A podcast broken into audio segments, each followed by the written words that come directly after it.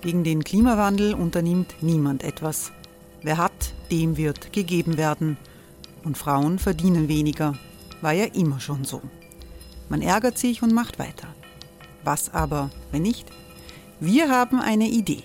Die Falter Arena macht die Bühne frei für Menschen und Projekte, die das Land verändern. Mein Name ist Eva Konzett. Ich leite das Politikressort im Falter. Und am Sonntag, den 26. Mai, veranstalten wir im Wiener Stadtsaal die nächste Falter Arena. Mit dabei unter anderem der ehemalige Politiker und Neosänger Matthias Strolz, Theresa Imre von Markter, Sonja Jöchtel von Love Politics oder Kari Ochsner von Ochsner Wärmepumpen. Machen statt jammern. Wir schauen uns an, wie das funktionieren kann. Kommen auch Sie vorbei. Alle Informationen und Tickets finden Sie unter falter.at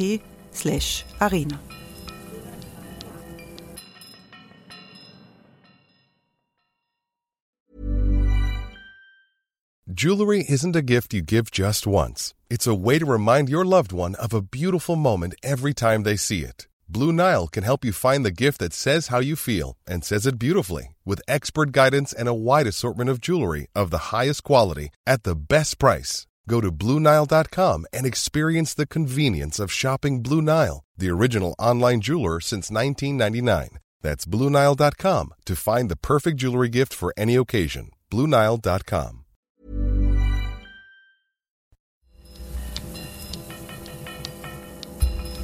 Falter Radio, der Podcast mit Raimund Löw. Sehr herzlich willkommen, meine Damen und Herren, im Falter.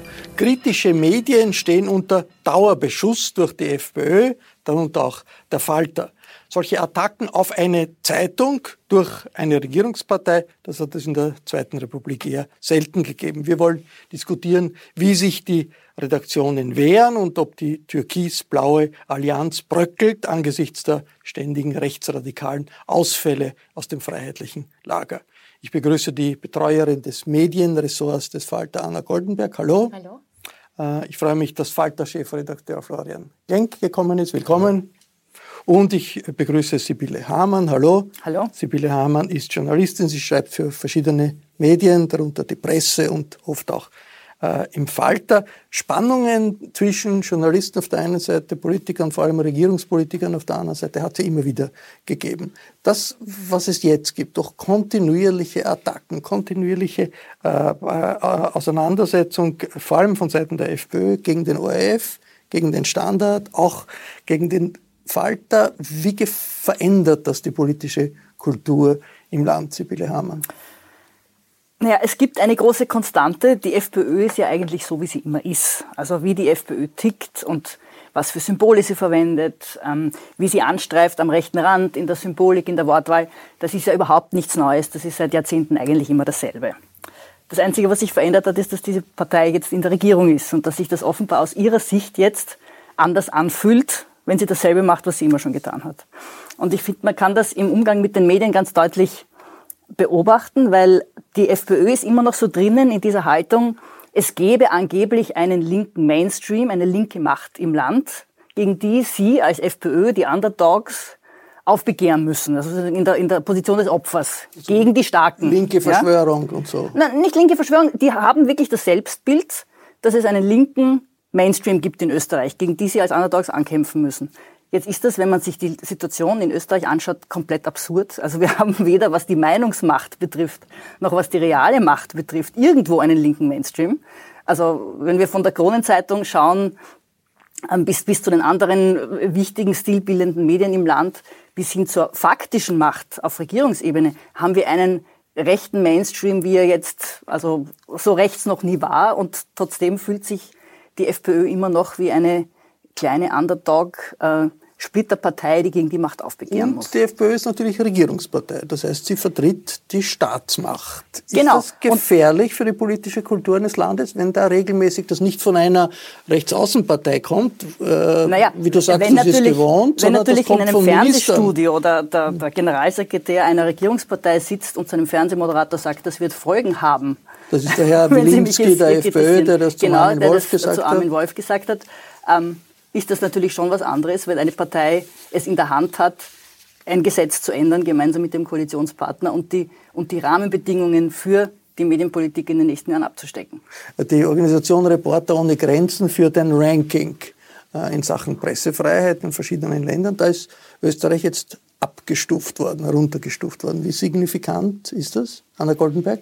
Ähm, ja, Österreich ist jetzt für das Ranking, ähm, das ist das Ranking 2019, zieht aber natürlich das Jahr davor eigentlich in Betracht. Da ist es jetzt von, ist Österreich von Platz 11 auf Platz 16 was bei 180, 190 Ländern noch immer ziemlich gut ist. Also noch ein bisschen besser als Albanien oder Nordkorea. Sind, sind, wir, sind wir beruhigt?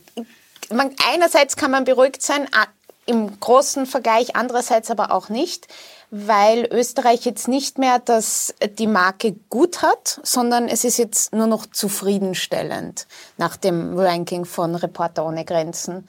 Und zwar zählen die da drei Dinge auf, die ihnen besondere Sorgen machen. Das eine, was die Sibylle schon erwähnt hat, sind die Attacken der FPÖ gegen den ORF.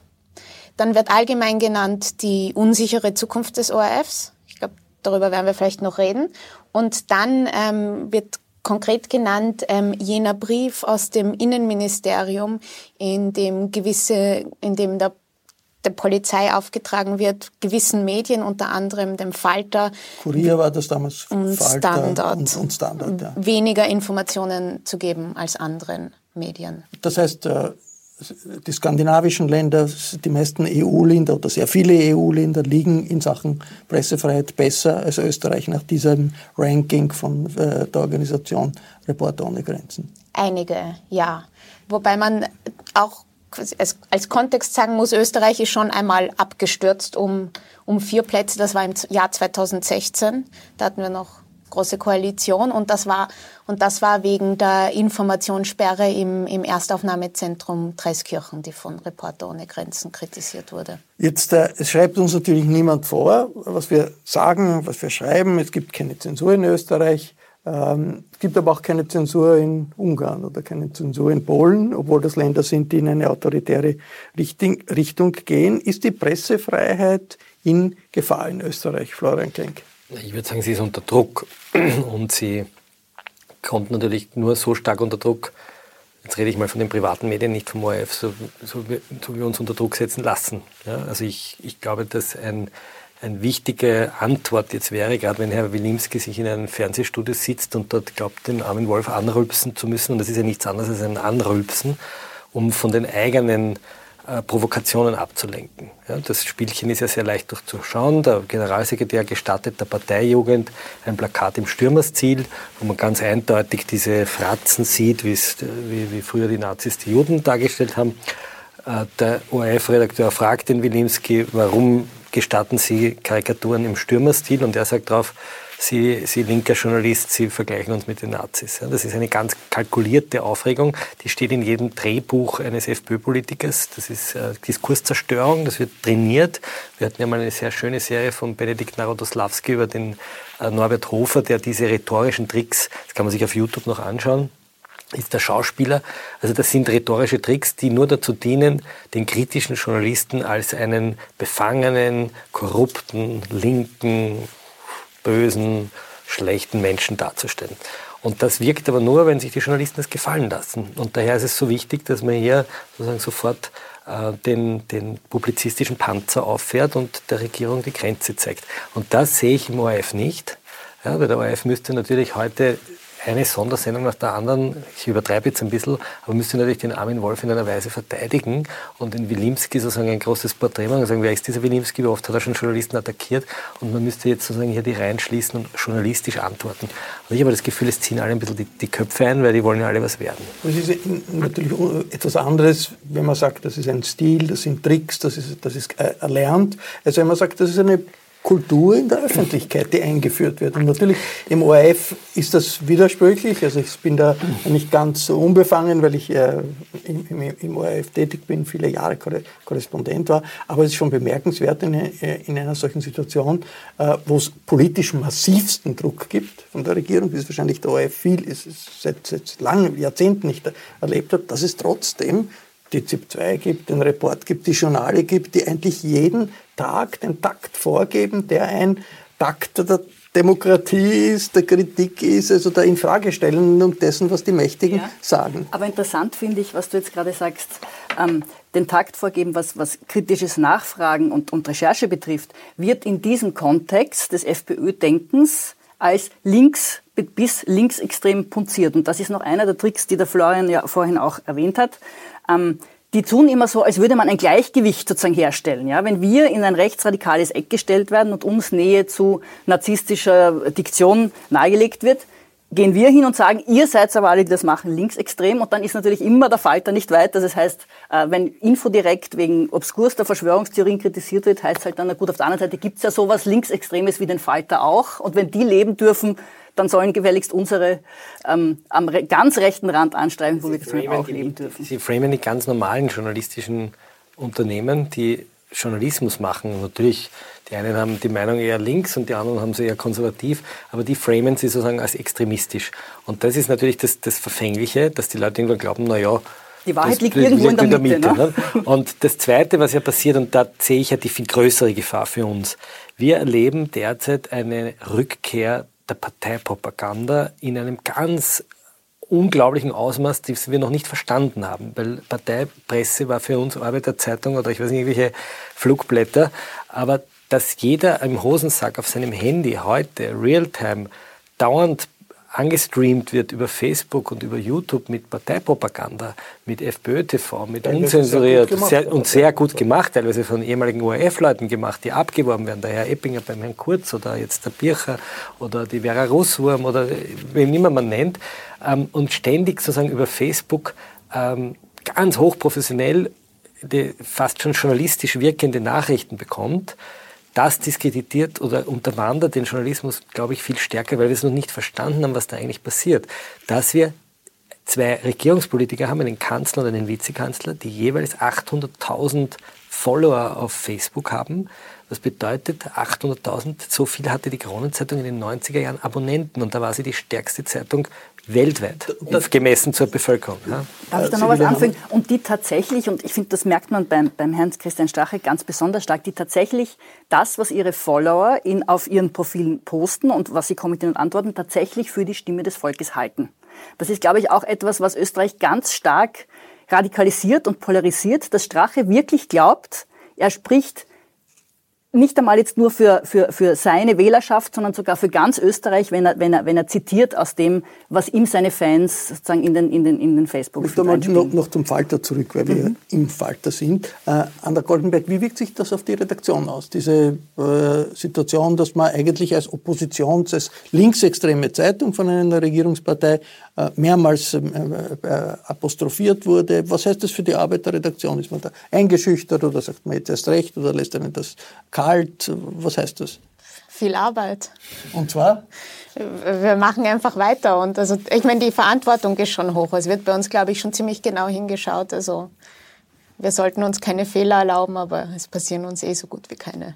Naja, es gibt ja auf der Seite 2 oder Seite 3 immer die Errata, das ist so wie in der New York Times, was am Vortag irgendwie, wo man sich geirrt hat. Aber keine großen Fehler sind passiert, das ist bemerkenswert. Jetzt, was ist die Selbstdefinition des Falter? Ich, ich, ich frage deshalb, weil sich das schon ein bisschen festsetzt. Der also linksextreme Falter, Falter das eine, hört man immer wieder. Der Falter ist ein, zuallererst einmal eine Zeitung, die Journalismus macht und eine Zeitung, die im Meinungsteil die New York Times nannte uns einmal einen Left-Leaning Weekly. Das fand ich eigentlich ganz sympathisch. Ja? Left-Leaning. Linksliberal. Linksliberal oder, oder, im Grunde genommen sind wir ein, ein in, in, Wien verankertes, weltoffenes Blatt.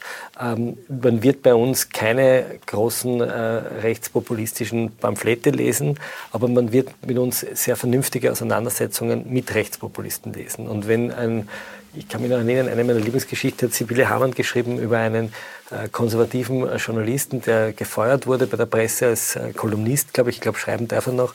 Ähm, und wir setzen uns mit ihm auseinander, wir fahren dorthin, wir reden mit. Also wir, wollen was wissen. Ja? Wir, wir versuchen, the best obtainable version of the truth, sagt, glaube ich, der Carl Bernstein, der Watergate-Aufdecker zu machen. Dabei passieren uns manchmal Fehler, manchmal hauen wir über die Stränge, manchmal sind wir auch frech, manchmal sind wir goschert, manchmal erlauben wir uns auch ein bisschen Aktionismus oder wir spielen im Burgtheater die Reden der Populisten oder führen, machen eine Ausstellung im Wien-Museum über unsere Fotos. Also wir sind ja mehr als nur eine Zeitung, wir sind ein, sozusagen ein Bienenstock für kritische Geister. Ja? Und da laden wir jeden ein, hierher zu kommen, auch zum Beispiel haben wir dieses Studio hier, weil wir ein Bienenstock sein wollten der Leute, die hier nachdenken, die weltoffen sind, die kritisch sind und die die Regierung auf die Finger schauen. Und das ist ja offensichtlich für diese Regierung etwas Unangenehmes, weil sie gewohnt ist, über ihre Facebook-Kanäle einseitig ihren Fans was zu erzählen und die melden zurück, super seid's. Und dieser Journalismus als Störfilter, als Störfaktor, der sagt, stimmt das überhaupt, was ihr uns da erzählt? Ist das nicht alles ganz anders? Was macht sie im Hintergrund? Heute haben wir eine große Geschichte drinnen, wo wir sagen, was passiert, was für ein Umbau passiert gerade in den wichtigsten Institutionen. Das geht den Regierungspolitikern natürlich auf die Nerven, weil sie merken, da schaut ihnen wer auf die Finger und deshalb ziehen sie sozusagen die billigste Karte, nämlich zu sagen, ihr seid Linksextremisten. Das ist, das ist so, wie die Kirche halt sagt, ihr seid Gottlose oder ihr seid Ketzer. Ne? Also In Wirklichkeit ein Cheap Trick. Ja. Ist das, was du sagst, ja, dass der Fall, dass sich als Teil der Zivilgesellschaft versteht. Und das ist der Unterschied von Gesellschaften, in denen eine Zivilgesellschaft ganz, ganz neu ist oder ganz schwach ist und den westeuropäischen Gesellschaften, in denen, westeuropäischen Demokratien, in denen Zivilgesellschaft oft sehr stark ist, auch so stark ist, dass sie Widerstand gegen rechtspopulistische, autoritäre, faschistoide Regierungen leisten kann, ja. von den USA bis zu Dänemark oder, oder äh, anderen Länder, Ländern. Wobei ich äh, möchte da noch was anfügen und das sage ich jetzt ganz bewusst als Nicht-Mitglied der Falter-Redaktion, dass es mir schon ganz, ganz wichtig ist, dass wir das, was uns interessiert und was uns journalistisch interessiert und was wir in der Zeitung schreiben, nicht diktieren lassen von Gegner, also und auch nicht diktieren lassen von einer Regierung und dass wir uns nicht verstehen als Anti-Regierungs- oder als irgendein Kampfblatt für irgendeine Mission. Also das wird tatsächlich auch nicht, und das ist auch etwas, das offenbar diese Regierung sich nicht recht vorstellen kann. Die glauben ja tatsächlich, jeder, der irgendetwas tut, recherchiert, sich interessiert für etwas, tut das nur im Bestreben, um ihnen etwas auszuwischen. So ist das absolut nicht. Also es ist überhaupt nicht so, dass ich äh, den ganzen Tag da sitze und darüber nachdenke, wie ich die Regierung ärgern könnte. Es ist mir in 80 Prozent meiner Zeit am Tag die Regierung völlig egal. Ich interessiere mich für die Dinge, die, für die ich mich Aber interessiere. Der Regierung ist es offensichtlich nicht Ja, es ist egal, offenbar viel weniger egal. Aber das Interessante ist ja nicht nur die Regierung. Also ich erzähle immer gern die Geschichte, es gab einmal einen Landeshauptmann, dem hat man irgendwie angedichtet ein Verhältnis mit einer Weinkönigin. Ja, wir sagen jetzt nicht, welcher Landeshauptmann, völlig wurscht. Und mich haben vom Präsidenten eines Höchstgerichts bis zum grünen Oppositionspolitiker die Leute gefragt, gesagt, wieso schreibt ihr das nicht? Wieso Ryan Reynolds here from Mint Mobile. With the price of just about everything going up during inflation, we thought we'd bring our prices down. So to help us, we brought in a reverse auctioneer, which is apparently a thing. Mint Mobile unlimited premium wireless. Ready to get 30, 30, bit to get 30, bit to get 20, 20, 20, bit to get 20, 20, bit to get 15, 15, 15, 15 just 15 bucks a month. So, Give it a try at mintmobile.com/switch. slash $45 up front for 3 months plus taxes and fees. Promo for new customers for limited time. Unlimited more than 40 gigabytes per month slows. Full terms at mintmobile.com. Wer hindert, wer zirkt da bei euch die Fäden? Und ich habe gesagt, erstens schreiben wir es nicht, weil es nicht stimmt. Und zweitens schreiben wir es nicht, weil es ihr Privatleben betreffen würde, wenn es stimmt. Und drittens gibt es niemanden, der unsere Fäden zieht, weil wir würden uns, wir sind einfach zu freigeistig, als dass irgendjemand unsere Fäden ziehen könnte. Und das hat für eine Verwunderung gesorgt, auch in ganz progressiven Kreisen, dass die Medien nicht gesteuert sind. Und das ist schon ein, ein, ein, ein so ein, jetzt sagt man schon neudeutsch, ein Narrativ, also eine Erzählung, vieler Politiker, dass wir von irgendwem gesteuert sind. Ja, da sitzt jemand Frei, und ein hat freigeistiges Medium kommt natürlich in reaktionären Zeiten, in nationalistischen Zeiten sehr rasch in die Situation, dass man quer, quer steht zu dem, was die, was die Regierung ja? sagt. Das sind sozusagen die, die Projektionen unserer Gegner, die offenbar ein sehr, ein, ein, ein sehr tot, auch wirklich ein, ein, totalitäres Weltbild haben, das sie sich anders nicht vorstellen können. Ein bisschen auf die Realität natürlich. Kommen wir ein bisschen zur Realität, zur politischen Kultur äh, in Österreich. Was haben wir gehabt in den letzten Tagen? Ein rassistisches Gedicht hat einen Vizebürgermeister der berühmten Stadt Braunau zum Rücktritt äh, gebracht. Die freiheitliche Jugend der Steiermark hat, du hast ja schon gesagt, eine rassistische Karikatur im Neonazi-Stil äh, geschrieben. Äh, und, und der FPÖ-Generalsekretär hat in der ZIP 2 dem, dem befragenden Journalisten, dem Armin Wolf, mit Konsequenzen äh, gedroht. Nehmen solche Vorstöße zu? Oder äh, äh, in, in, aufgrund der angespannten Situation? Oder ist das etwas, wo man sagen kann, ja, wirklich, das hat es immer schon gegeben? Nimmt das nicht in Wirklichkeit zu? Das ist eine, eine sehr lustige Frage. Ich glaube, dass ähm, das überhaupt nicht zunimmt. Das ist konstant über die Jahre. Das Lustige, was wir jetzt beobachten können, ist, dass ein Strache jetzt da sitzen muss und seinen eigenen Wählern und Anhängern erklären muss, dass etwas, was er noch bis vorgestern in seiner eigenen Wortwahl, in der Wortwahl seiner engsten Mitarbeiter, auf seiner eigenen Facebook-Seite als völlig normal und unterstützenswert dargestellt hat, plötzlich pfui ist. Ja?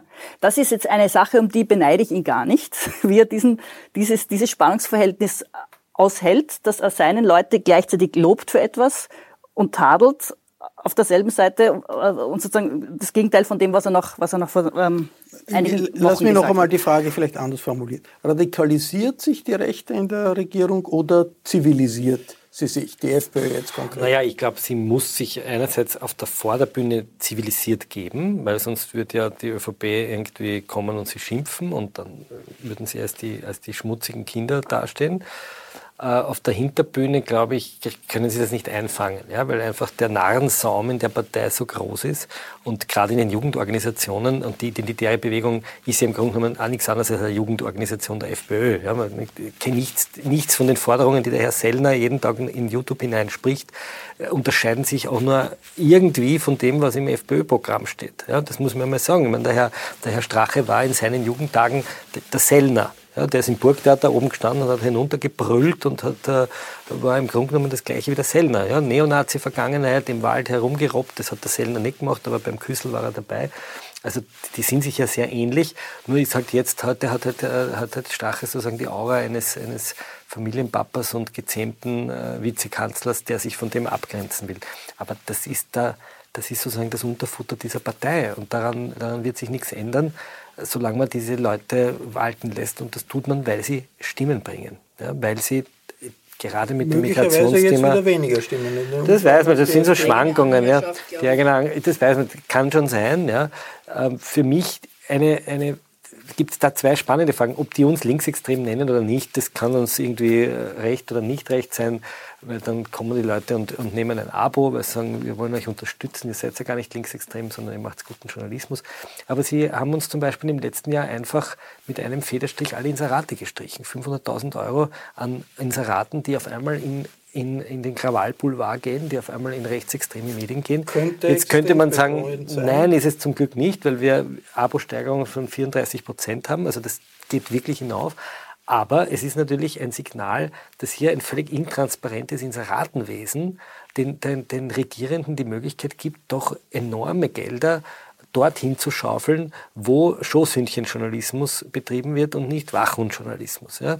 Wo ich sozusagen äh, Leute habe, denen ich, äh, die mir aus der Hand fressen, und jetzt sind wir bei dem Erlass vom Kickel, die nennen das ja auch Zuckerln, ja, das steht ja wirklich so drinnen. Man soll den Medien wie der Kronenzeitung Zuckerln geben. Die Polizei soll ähm, Vorinformationen Und wenn ich jetzt in der Hundemetapher bin, dann wird halt der Wachhund, der Public Watchdog, so lange mit dem Zuckerl gefüttert, bis ihm halt irgendwann die Zähne verfallen und er also ohne Zähne da ist und ein braves Schoßhundi wird. Und das, diesen, diesen Bestrebungen, nämlich durch staatliche Institutionen, nicht der Politiker sagt, ich rede nicht mit euch, sondern die Behörden sollen nicht mit euch reden. Die Behörden sollen euch Info nicht geben. Und damit bestrafen ja die Regierungspolitiker nicht nur die Zeitungen, sondern sie bestrafen vor allem die Leute, die diese Zeitungen lesen, weil sie sagen, wenn du diese Zeitung liest, kriegst du von mir Staat die Information später. Und das ist ein Eingriff in die Anna Goldberg, diese Inserate-Politik, wie sehr ist das gezielt? Kann man das äh, zeigen? Die Regierung versucht gezielt bestimmte Zeitungen zu belohnen, weil die brav schreiben, äh, andere äh, Zeitungen zu bestrafen, wie den Falter, weil er irgendwie kritisch hinterfragt. Naja, vereinzelt ja, also eben die Inserate für den Falter sind sehr stark zurückgegangen und für rechtsextreme oder, oder sehr rechte Medien, wie zum Beispiel den Wochenblick, das ist eine oberösterreichische Wochenzeitung, oder Alles Roger oder zur Zeit, die haben jetzt im letzten Jahr erstmals Inserategeld bekommen. Aber wenn man sich so das Ganze anschaut, wie die Inserate verteilt werden, dann hat sich das im Vergleich zur Vorgängerregierung nicht wahnsinnig verändert. Da kriegt immer noch der Boulevard wahnsinnig viel, da kriegen Facebook und, und Google ähm, sehr, sehr viel. Und es ist noch immer recht hoch. Also die, die, die Regierung ist zwar angetreten mit dem Versprechen, im System zu sparen, aber tatsächlich haben sich also allein die Ausgaben für äh, Werbung und Öffentlichkeitsarbeit um, um 16 Prozent gesteigert. Wo man aber jetzt auch wieder sagen muss, das ist seit 2015 ähm, ständig im Steigen. Also die Große Koalition war auch nicht war viel nicht sparsamer. Man könnte jetzt. eigentlich sagen, äh, je unabhängiger man ist vom äh, Regierungsinseraten, desto unabhängiger ist eine Zeitung und auf desto sicheren Beinen steht man langfristig. Also ich würde sagen, so wie die Gebührenzahler für den ORF oder für den öffentlich-rechtlichen Rundfunk eine Basis für seine Unabhängigkeit sind, so sind die Abos und die Menschen, die uns kaufen und die Zeitung kaufen und damit unsere Gehälter bezahlen, eine sichere Noch eine, eine Frage zu diesen rechtsradikalen Ausfällen. Wie soll man damit umgehen? Da gibt es ja zwei Lehrmeinungen. Die eine Lehrmeinung ist ja, man soll das nicht übertreiben, da macht man nur, äh, geht man nur auf deren Spiel ein. Äh, der, andererseits, man kann das nicht ignorieren und, und äh, äh, es gibt die andere Lehrmeinung, die sagt, man muss da jeder, jedes Mal darauf hinweisen, denn das deutet darauf hin, hier ist eine rechtsradikale Unterwanderung des Staates und äh, der Staatsinstitutionen passiert hier. Wie kommt man raus aus diesem Dilemma? Also reflexhaftes Empören und danach Schnappen halte ich für auf die Dauer ermüdend. Ja. Was ganz sicher richtig ist, ist, dass es gewisse Dinge gibt, die nicht normal sind und wo man ganz nüchtern immer wieder feststellen muss, das ist nicht normal. Ähm, das ist extremistisch, das ist verhetzend, das schrammt an einem Strafgesetz. Das muss man nüchtern feststellen, aber ihnen den Gefallen zu tun, jedes Mal ähm, auf 180 zu sein und, und, und, und vor Empörung laut zu kreischen, den sollten wir den Extremisten nicht machen. Es hat jetzt doch ernstere Auseinandersetzungen gegeben zwischen der ÖVP, dem Bundeskanzler Kurz und der FPÖ. Die, der Kurz hat immer wieder dem, der FPÖ-Führung gesagt, sie sollen nicht jemand zurechtweisen, sollen nicht jemand disziplinieren und das darf nicht mehr wieder passieren. Wie ernst äh, ist das? Ist das äh, Show oder ist das wirklich ein Problem, das inhaltlich ist, das größer werden könnte, Florian? Ja, der Kurz sitzt in der Zwicke und wenn er nichts sagt, heißt er, er der Schweigekanzler. Wenn er was sagt, sagt man ja, er macht eine Show. Nicht? Er hat einen Regierungspartner, der in Deutschland wahrscheinlich nicht in Regierungsämter kommen würde, weil er eben so ein ungeklärtes Verhältnis hat zur Vergangenheit, weil er so viele Extremisten da drinnen sitzen hat. Ähm, und das wird letztlich dem Sebastian Kurz, ich glaube, er wird die gleiche Entwicklung nehmen wie der Wolfgang Schüssel. Er wird bei der nächsten Wahl sehr stark gewinnen, ähm, weil die FPÖ doch irgendwie nicht die Versprechen erfüllen kann, die sie gegeben hat. Und dann wird sich zeigen, was mit der FPÖ passiert. Ne? Und, und er braucht irgendeine Exit-Strategie. So, so, ich kann mir nicht vorstellen, dass das die nächsten 10, 15 Jahre so weitergehen kann. Und der Unterschied zu Schüssel ne? ist natürlich, dass die globale Situation eine andere ist und ja, aber auch das rechtsnationalistische Demagogen. Schauen wir mal, scha warten wir mal ab, ob das offensive Kraft. Schauen wir mal, ob das, ob wir nicht da auch etwas sozusagen, äh, weil wir sehr viel in sozialen Medien unterwegs sind, warten wir mal ab, ob die wirklich in dieser Weise gewinnen, wie man es jetzt äh, äh denkt ja, in den Europawahlen. Bin mir da nicht so sicher, wenn der Herr Salvini mit dem Maschinengewehr äh, auftaucht auf Twitter wie gestern oder ähm, in, in, in, Ungarn langsam sichtbar wird, wie die Korruption des Herrn Orban ausschaut. Ähm, bin mir nicht sicher, ob das so auf Dauer durchschlägen ja, wird. Dauer, es ist sicherlich ja. noch nicht entschieden. Es ist eine Auseinandersetzung, die noch läuft. Ich meine, was wir, wir haben viel über die Medien gesprochen, viel über die Regierungskoalition gesprochen. Ein Wort zur, zur, zur Opposition. Äh, da ist die Schwäche der Opposition ist, ist, ist in aller Munde, vor allem die Schwäche der SPÖ. Wie sehr äh, hindert das die SPÖ wirklich eine konsequente Opposition zu machen, dass sie selbst im Burgenland in der Koalition mit der FPÖ ist, in Linz zusammenarbeitet mit der FPÖ. Die Vorsitzende Randy Wagner sagt, das kann man nicht vergleichen, weil das eine ist Bundesebene und auf der Bundesebene hat man Geheimdienste und anderes unter seiner Kontrolle. Ist das wirklich glaubwürdig? Wir haben jetzt schon einige Zwickmühlen erwähnt, also der Strache sitzt in einer, der Kurz sitzt in einer, ähm, die von der Randy Wagner, die Zwickmühle wünsche ich mir auch nicht. Und, und also ich meine, niemand hindert die SPÖ daran, wirklich Opposition Oppositionspolitik zu machen, ja, außer sie selber, dass sie es einfach nicht tut. Also alles, was ich von der SPÖ bisher sehe, ist eben ein relativ ähm, ja, hilfloses äh, Schnellschnappen und, und, und, und Entrüsten, ohne aber wirklich sagen zu können, was sie stattdessen wollen. Und gerade die FPÖ-Flanke der Kurz, als er das gesagt hat im Bundesrat, was wollt ihr jetzt? Ähm, wir koalitionieren mit, wir, wir, wir äh, koalieren mit denen, die ihr als rechtsextrem nennt. Was macht dann ihr? Ne? An die Adresse der SPÖ. Die Frage war total berechtigt und da ist die SPÖ dann einfach schmähspart. Was soll man sagen? Ja?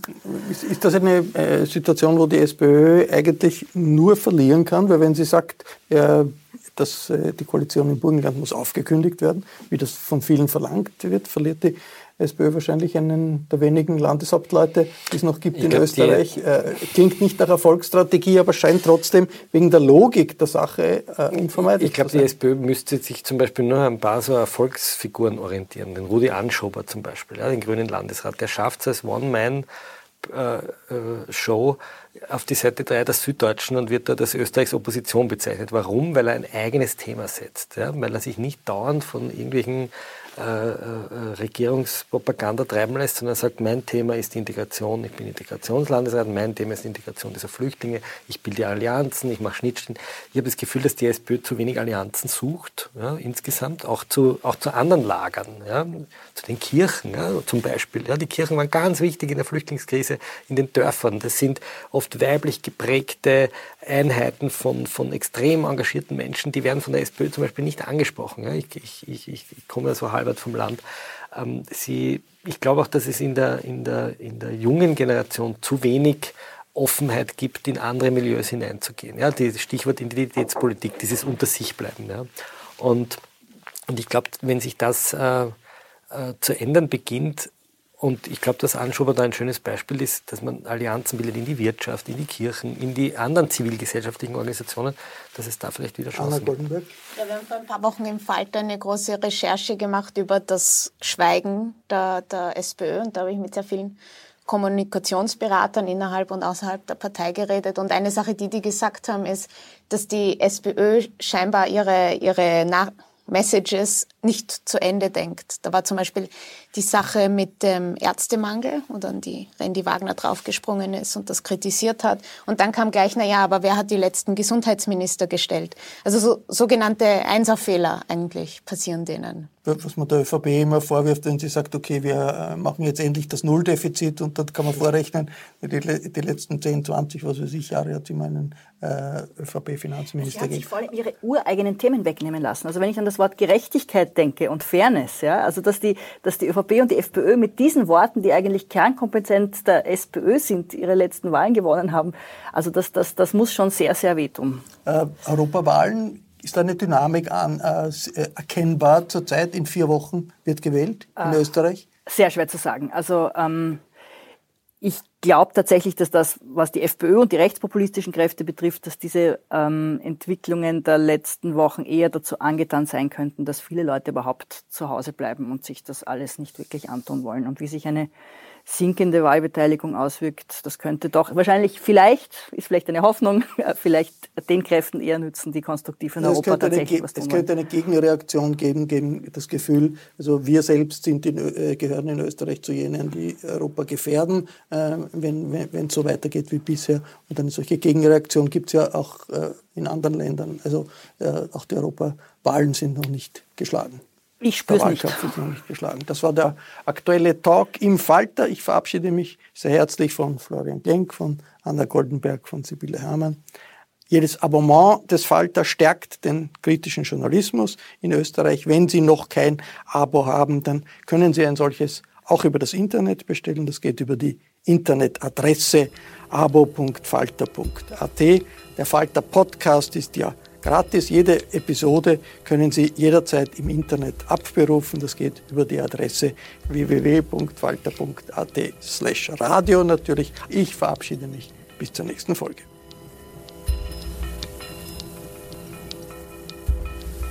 Sie hörten das Falterradio, den Podcast mit Raimund Löw.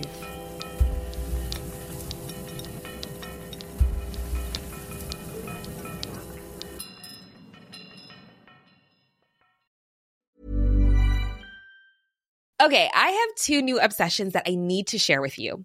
Impress No Glue Press On Manis and Impress Press On Falsies Lashes.